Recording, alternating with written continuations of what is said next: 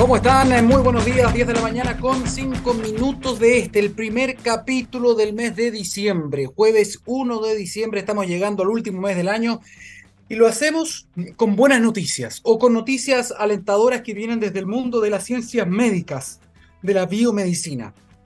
¿De qué estamos hablando? Bueno, hay una, hay una enfermedad o un conjunto de enfermedades bajo el paraguas de las demencias. Son enfermedades, son problemas neurológicos que comienzan con la edad y que tienen que ver, van de la mano con el aumento de la esperanza de vida de las poblaciones. Esto está pasando en todo el mundo. Probablemente todas las personas que nos están escuchando tienen algún pariente, algún familiar que ha sufrido algún tipo de demencia o alguna enfermedad neurodegenerativa. Estamos pensando en Parkinson, estamos pensando incluso también en Alzheimer. Y de hecho me quedo con esta, con esta última enfermedad porque el Alzheimer es el tipo de demencia más común que tenemos en la población del mundo. Hoy día hay aproximadamente unas 30 millones de personas, sin embargo las proyecciones indican que, junto al aumento de la longevidad y también muchos malos hábitos que tenemos en la población, deberíamos tener un disparo ¿no? en enfermedades neurodegenerativas y también obviamente el Alzheimer. De hecho, se estima que eh, en el 2050, por ejemplo, 4 de cada 10 o 5 de cada 10 se estima adultos mayores en Chile, por ejemplo, van a padecer algún tipo de demencia. Probablemente la mayoría va a ser Alzheimer. Y es una enfermedad que lamentablemente va apagando el cerebro, ¿no? Va apagando nuestras neuronas, va matando nuestras neuronas eh, y el cerebro deja de funcionar de manera correcta y esto se empieza a notar, se empieza a manifestar a través de eh, los olvidos, primero cosas muy normales, muy obvias, pero después uno empieza a olvidar a las personas, los recuerdos, las memorias, finalmente uno muere. Es una enfermedad muy terrible porque con los años, más o menos se estima que desde que hay un diagnóstico clínico de la enfermedad, son seis años eh, de autonomía. Uno va perdiendo autonomía y a los seis años se vuelve completamente dependiente y ya luego los años siguientes muchas veces esto termina en muerte, ¿no? lo cual eh, preocupa mucho a gran parte de la población. ¿Pero por qué? Porque hasta ahora no había ningún tipo de medicamento. Sí hay un montón de eh, consejos preventivos, ¿no? de hábitos de vida para poder retrasar, ralentizar o evitar incluso la aparición de la enfermedad. Eso se sabe, ¿no? Y hay amplio consenso al respecto. Pero lo que no había era un tratamiento eficaz, o al menos que demostrara algún nivel de eficacia. No había nada. Bueno, eso aparentemente está cambiando. Y esto tenemos que decir con eh, mucha, mucha cautela. Hay una empresa, un convenio, un conjunto de empresas de Estados Unidos y Japón que han desarrollado un cóctel de anticuerpo, un anticuerpo llamado lecanemab. Es una droga inyectable. ¿Qué es lo que pasó? Ellos durante eh, más de dos años probaron con más de 1.700 personas entre 50 y 90 años este anticuerpo. ¿Qué es lo que hace este anticuerpo? Se pega, se fija, su blanco son eh, unas placas, unas proteínas que se llaman amiloide beta, que van formando unas placas en las neuronas. Hay otras, hay, otras, hay otras proteínas que también están involucradas en el desarrollo del Alzheimer y en la muerte neuronal, en la muerte celular. Pero muchos científicos creen que la principal, la primera en comenzar a acumularse, el primer puntapié de esta enfermedad, es la acumulación de estas proteínas en formas de placas, que es la placa amiloide beta. Perfecto. Entonces lo que hace este anticuerpo es ir directamente a estas proteínas amiloides, se pega en estas proteínas y empieza a llamar al sistema inmunitario, a los soldados, diciéndole, vengan, aquí está el objetivo, elimínenlo. Entonces lo que demostraron es que hay una reducción importante de estas placas amiloides en el cerebro, en las neuronas, y lo más importante no es solo eso, sino que también hay una constatación clínica porque se comparó eh, durante 18 meses el avance de la enfermedad en más o menos 980 personas que recibieron el medicamento y 980 personas que recibieron un placebo. Esto fue contra placebo. Es la única manera de poder demostrar si es que realmente hay un avance o no significativo. Y la verdad es que demostraron que aquí hubo un avance significativo. ¿En qué? Más o menos un 27% de disminución del avance del daño cognitivo. Es decir, la enfermedad avanzó un 27% más lento a 18 meses, que fue cuando se hizo este corte. Esto a lo mejor usted dirá, bueno, un 27% no es tanto. Sin embargo, recuerde que estamos hablando de un contexto donde no existe ningún tratamiento, ninguno. Por lo tanto, que un tratamiento haga retroceder, o mejor dicho, baje la velocidad de la progresión de la enfermedad un 27% es extraordinario. Es más, los adultos mayores tenían aproximadamente un 19, 19 meses más de autonomía que un adulto mayor sin este medicamento, que pierde la autonomía, pierde la capacidad de realizar actividades diarias.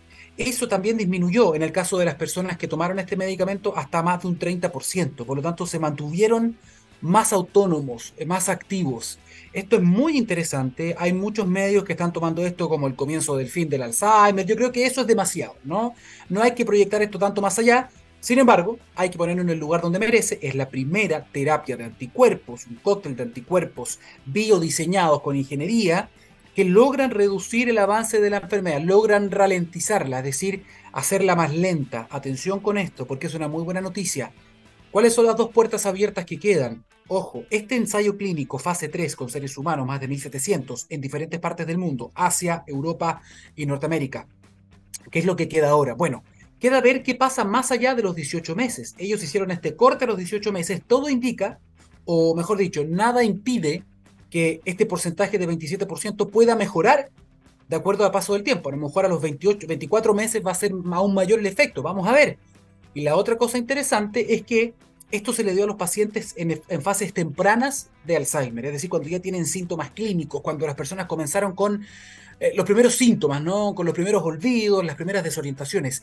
La pregunta que se hacen muchos científicos es, ¿qué pasa si le damos este medicamento, este cóctel de drogas, mucho antes de que aparezcan los primeros síntomas? Y ya hay algunos indicadores, algunos exámenes que te indican que ya hay una agregación de proteína beta, amiloide beta en el cerebro. Esto se empieza a acumular en las neuronas mucho antes de que las personas puedan tener síntomas. Por lo tanto, si detectamos esta acumulación mucho antes de que hayan síntomas y le entregamos este tipo de terapias, de fármacos, de drogas a las personas en ese, en ese momento muy temprano, probablemente, no sabemos, pero probablemente puede haber resultados aún mejores. Dicho todo esto, es una gran noticia, lo miramos con mucha expectación, con cautela, pero con mucha expectación. Vamos a una pausa, vamos a estar hablando con diferentes invitados el día de hoy de ciencia, de tecnología y por supuesto de sustentabilidad, pero quería partir con esta tremenda noticia que puede ser muy esperanzadora para millones de personas en todo el mundo. Vamos a una pausa, vamos con la música y ya estamos de vuelta. Ya, estamos de vuelta acá en la ciencia del futuro por txplaza.com, ciencia, tecnología, innovación, sustentabilidad y además buena música, eso es importante. ¿ah? Les digo algo, hay cambios. Hay cambios en lo que es el sistema de la distribución de la energía en nuestro país. Atención, ¿por qué? Porque la Cámara Alta despachó no hace mucho un proyecto a la Cámara Baja que promueve el almacenamiento, esto es importante, el almacenamiento de la energía eléctrica y también de la electromovilidad. ¿no? Y esto expone la necesidad de modificar la regulación para cambiar justamente la matriz energética. Se habla mucho de esto, pero todavía hay cambios que están al debe para entender toda esta situación, cuáles son los cambios, cómo funciona el sistema energético acá en nuestro país y cuáles deberían ser los cambios a la luz de esta eh, evolución o innovación tecnológica. Bueno, tenemos a Rodrigo Moreno invitado, él es investigador del Instituto de Sistemas Complejos de Ingeniería y además académico de la Universidad de Chile. Rodrigo, bienvenido a la Ciencia del Futuro. Buenos días. Buenos días, Daniel. Gracias por la invitación. Rodrigo, eh, estamos hablando de esta, de esta ley de almacenamiento, una ley que además eh, quiere promover también la adopción de la electromovilidad en nuestro país, pero aparentemente hay cambios de base que hay que hacer para que esto realmente se concrete, ¿no? se haga carne en nuestro país. ¿Por qué hacen falta cambios? Entiendo que ustedes participaron de un estudio donde estuvieron revisando justamente esto. Exactamente. Eh, lo que ocurre es que básicamente, a ver, en el contexto macro, Estamos tratando de eh, descarbonizar la matriz y por descarbonizar entendemos tratar de bajar el uso de combustibles fósiles. Ya no solamente el carbón, que de repente la palabra es medio engañosa, sino que en general es tratar de disminuir la huella de, CO2. Eh, y eso es por, por el cambio climático, el calentamiento global, ¿no es cierto? Y eh, por lo mismo estamos impulsando energías renovables. El tema es que las energías renovables necesitan de algunas tecnologías habilitantes, como por ejemplo el almacenamiento, y esto es producto de que las energías renovables producen de forma variable y no necesariamente producen exactamente lo que nosotros demandamos de energía, instante a instante. ¿ya? Y eso es fundamentalmente distinto, disculpa, con, con otras fuentes como, como las fuentes de, de, generación térmica, carbón, gas, diésel. En donde la, la, planta es controlable, entonces tú puedes pedirle a la planta que genere exactamente lo que tú necesitas. ¿ya? En el caso del viento y del sol, evidentemente no es así. Por ejemplo, en la noche no le puedes pedir a una planta solar que genere. ¿ya? Intermitencia. estamos, exacto. Entonces necesitamos tecnologías que puedan gestionar esta variabilidad eh, y eh, así poder eh, tomar ventaja de estas energías renovables. El problema es que eh, necesitamos almacenamiento, necesitamos electrificar otros consumos, por ejemplo, el transporte que migre de usar combustible a usar electricidad que sabemos producirla de forma limpia. Y para eso necesitamos que las redes eléctricas se, se robustezcan.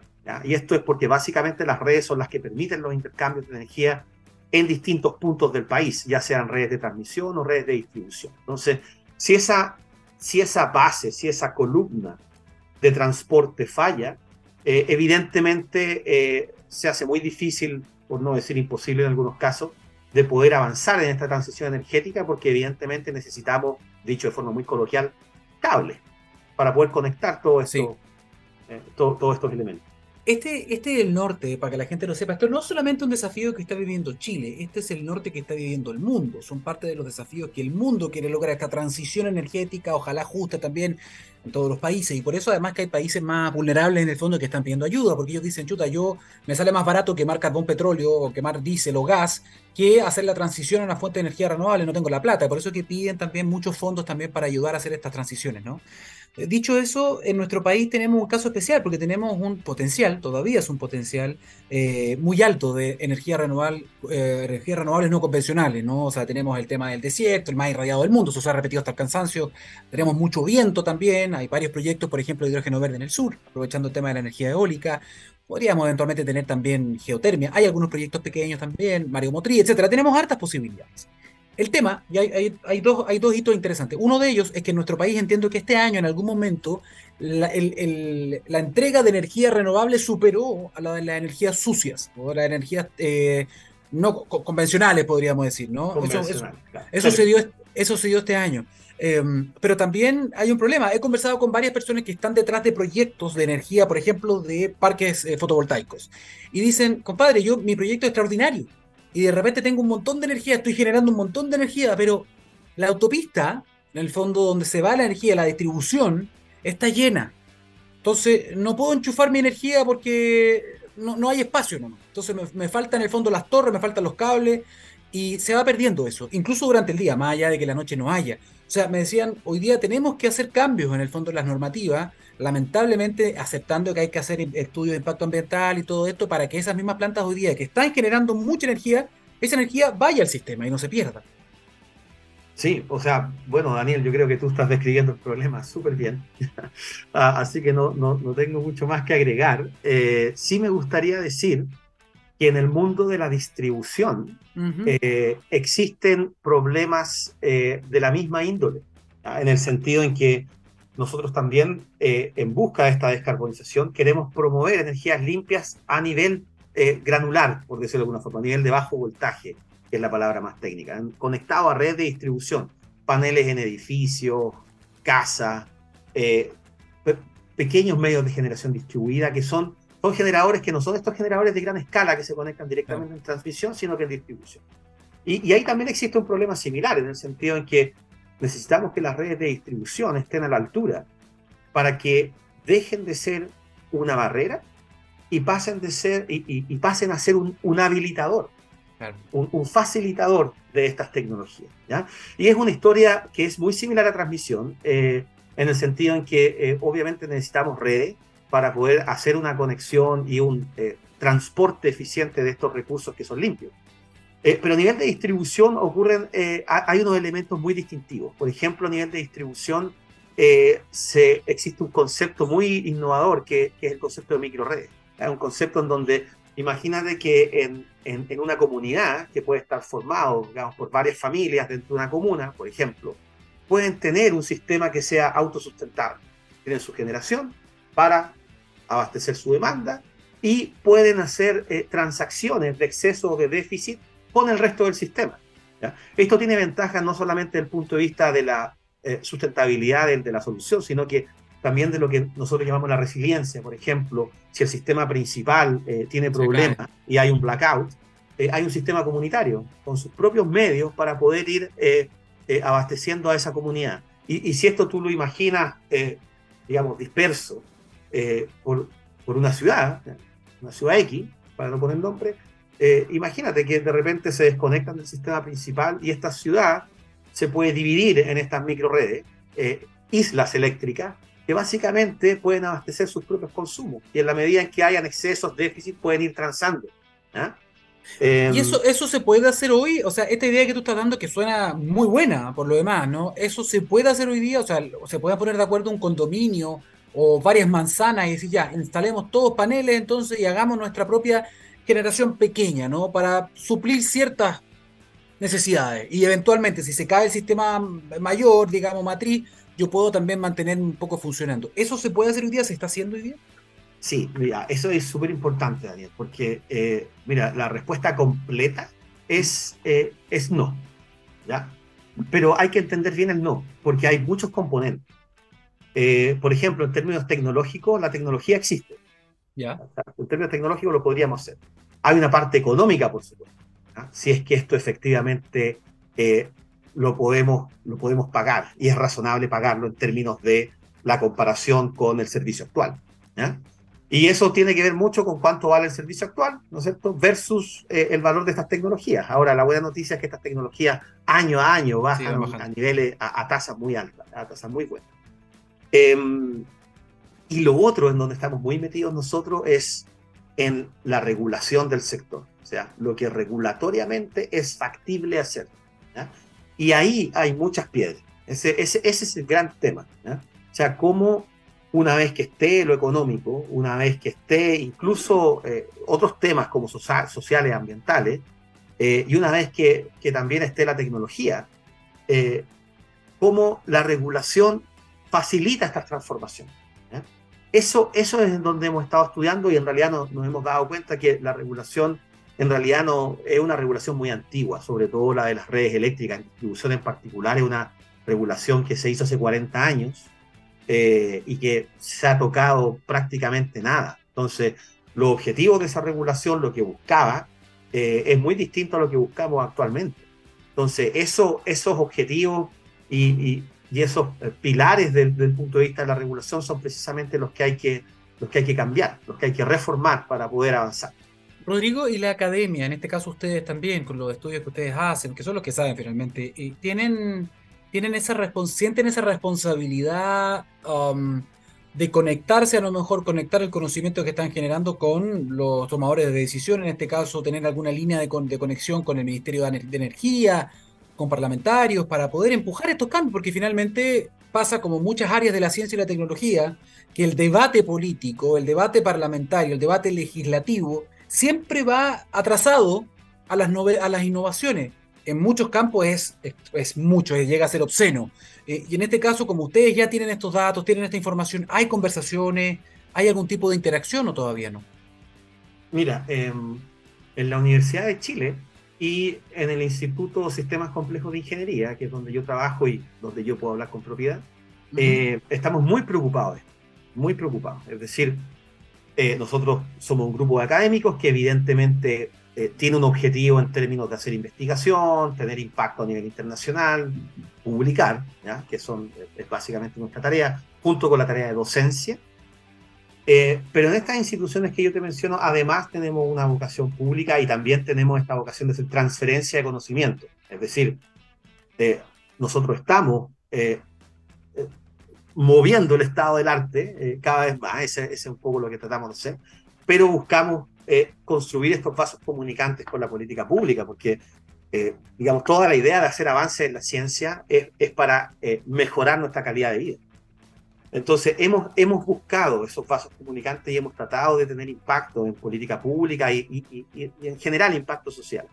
Y, ahí hemos construido algunos puentes. Con el Ministerio de Energía nosotros trabajamos de forma permanente eh, la Comisión Nacional de Energía y, en fin, con otras autoridades. También trabajamos mucho con stakeholders privados, que tienen problemas complejos que necesitan ciencia para poder, eh, para poder ser eh, solucionados de una, forma, de una mejor forma. Eh, por supuesto que a nosotros nos gustaría eh, que esos puentes, que esos vasos comunicantes fueran, fueran más robustos. Y yo creo que ahí eh, tanto la academia como, como el Estado tiene una tarea pendiente. Y, y ahí probablemente el Ministerio de Ciencia y las agencias como la NID, Corfo, etcétera, tienen una gran tarea de, orientar en el fondo el interés de la academia hacia los grandes problemas de Chile. pero, pero nosotros hemos, desde nuestro lado, por supuesto que somos, eh, eh, somos un agente dentro de, de un ecosistema sí, mucho claro. más completo, pero de nuestro lado tratamos de hacer, tratamos de hacer lo nuestro. Y, y, siempre hemos buscado eso, digamos. Y, y en este tema de la distribución, hemos estado hace muchos años investigando en esto eh, viendo los detalles de la regulación en Chile y, y proponiendo mejoras. Eh, y, y, muchas mejoras, de hecho, pasan por también eh, tener un rol mayor del Estado en materia de redes eléctricas, que hoy día está dejada muy a, eh, a las compañías de, de, de, distribución, que además reciben incentivos que, que no están alineados con la política pública, producto de que en realidad son incentivos que se alinean con objetivos de hace 40 años. Eh, así, así fue diseñada la regulación. Mm. Pero no, la porque... regulación actualmente tiene que moverle la aguja a los inversionistas hacia estos otros objetivos que busca la sociedad. Y porque además, seamos honestos, o sea, muchos de estos proyectos, a lo mejor estas ideas podrían atentar un poco contra parte del dominio ¿no? que tienen hoy día estas empresas en, lo que es el, el, negocio ¿no? eléctrico también del país. ¿no? O sea, si tú le decís que las personas podrían eventualmente generar estas islas eléctricas, no le va a hacer un daño gigante a ninguna empresa, pero claro, le va a dar un poquito más de autonomía y a lo mejor tampoco se quiere perder ese control. Por lo tanto, es muy importante también que sea el Estado el que ponga las reglas de juego, ¿no? Y que actualice las reglas de juego también, porque además entiendo que, por ejemplo, hablando de esta posibilidad, de este proyecto que tú me decías, esto también te ayudaría a alinear los objetivos del Estado con las ambiciones que tenemos comprometidas, por ejemplo, ¿no? En, descarbonización, en eficiencia energética, incluso podría tener hasta un impacto económico, económico si me apuras, en, en, el fondo en algunas comunidades más vulnerables, por ejemplo. O sea, podría haber algo, podrían haber algunos tipos de subsidio, a lo mejor la cuenta se haría más barata en el tiempo, no lo sé. O sea, habría que explorar esto en términos también de incentivos económicos, que podría ayudar a mucha gente. No, absolutamente. De hecho, eso es. O sea, la regulación básicamente lo que debe hacer es, como, como te decía, y voy a tratar de elaborar un poco más, eh, alinear el interés privado con el interés público. ¿Qué quiere decir esto? Que eh, aquellos que están poniendo el capital y que están tratando de implementar las soluciones, vean que es una buena idea, desde la perspectiva privada, realizar lo que el interés público busca. Es, eso es. Y, y, lo que nos está pasando eh, actualmente es que eh, aquellos que toman decisiones, que son los privados, van para un lado y los intereses sociales van para otro lado. ¿ya? Y, y, fíjate que eh, yo, yo ahí tengo una opinión un poquitito más, eh, yo diría que un, un, poco más a lo mejor eh, paternalista, en el sentido en que el responsable de, esos, de esa divergencia es la autoridad es la autoridad. O sea, la autoridad tiene una regulación que produce incentivos en una dirección contraria. Entonces, lo que hay que hacer es básicamente moverle esos incentivos a los privados para que vuelvan a estar alineados con el interés público. Ah. El interés público de antaño era eh, tener cobertura a nivel nacional de, de, acceso eléctrico, ¿no es cierto? Tener redes muy baratas, de, de bajo costo para poder electrificar eh, pero actualmente, por ejemplo, estamos hablando de, de, mayor valor en la cadena de suministro. Es decir, a lo mejor nosotros podemos aumentar un poquitito la capacidad de las redes, más allá de, de, lo que, de cómo lo hacemos históricamente, y con eso, por ejemplo, mejorar la calidad de suministro. Y con eso, por ejemplo, mejorar eh, la capacidad de esta red para conectar energías renovables y que eso pueda desplazar energía térmica en otras partes de la red. ¿ah? Entonces, eh, de repente eh, uno, uno abre eh, la, la, o, o, o, levanta la vista para ver el problema completo y se da cuenta que mejoras en, en, estos, en, estos, en estos pequeños sectores, como, bueno, no sé si están pequeños, pero estos sectores como la distribución, produce una cadena de valor tan grande que al final se justifican todos esos beneficios con los costos. ¿ya? Claro. Y eso es precisamente lo que estamos perdiendo ahora. Poner atención a lo, a lo micro. Nos quedan pocos minutos, de hecho nos queda un minuto nomás, pero estoy pensando, y a mí me encanta cerrar los programas con una mirada al futuro, eh, porque esto se llama la ciencia del futuro, además, y ustedes están trabajando y estudiando el mundo de la energía. Um, hoy día eh, las investigaciones más de futuro, además de estar apuntando al tema de la energía renovable no convencional que todos conocemos, eh, están observando también opciones que parecen sacadas de películas de ciencia ficción. Y a mí me gustaría saber si eventualmente Chile está mirando alguna de estas cosas, o, es para ustedes que son los conocedores ya esto es cosa de los medios nomás.